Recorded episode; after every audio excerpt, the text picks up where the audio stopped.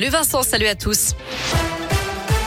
Dans l'actu de ce vendredi, une fuite d'acide au centre-ville de Lyon ce midi. Un flux de 800 litres d'acide sulfurique est tombé d'un camion et s'est déversé dans les égouts sur le cours Lafayette dans le troisième arrondissement. Les pompiers sont intervenus pour diluer les produits chimiques dans les eaux usées. Selon le progrès, ce flux devait être livré à une usine. Le livreur se serait stationné de manière anarchique sur le trottoir.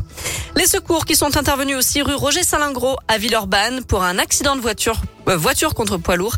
La conductrice de la voiture a dû être désincarcérée avant d'être transportée à l'hôpital en urgence absolue. Le vendeur parle mal à sa maman, l'adolescent le met KO et l'envoie à l'hôpital. Un jeune de 17 ans a été interpellé mardi à Saint-Priest. Il venait de rouer de coups un vendeur de vêtements sur le marché. La victime aurait fait une remarque désobligeante à sa mère qu'il avait confondu avec une cliente qui lui devait de l'argent. Le sexagénaire s'est retrouvé inconscient avec une fracture du bassin et des blessures à la tête. Le retour des Gilets jaunes ce week-end, les appels à manifester se multiplient sur les réseaux sociaux. Il prévoit de réoccuper des ronds-points pour dénoncer l'envolée des prix des énergies.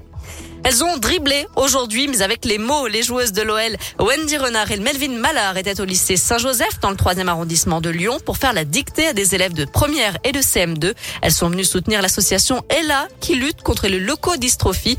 Pour Melvin Mallard, c'était une première. C'est important de, soutenir euh, surtout les familles, euh, les enfants et les parents euh, qui ont cette maladie. Ça s'est très bien passé. Ça faisait longtemps que j'avais pas fait de dictée, depuis l'âge de 17 ans. Donc pour moi, c'est une première et je suis très contente euh, ça s'est très bien passé avec les, élèves. C'était très gentil, à l'écoute. Donc euh, c'était cool. Et à l'issue de la dictée, les élèves, eux, ont remis un chèque de 1500 euros à l'association Ella.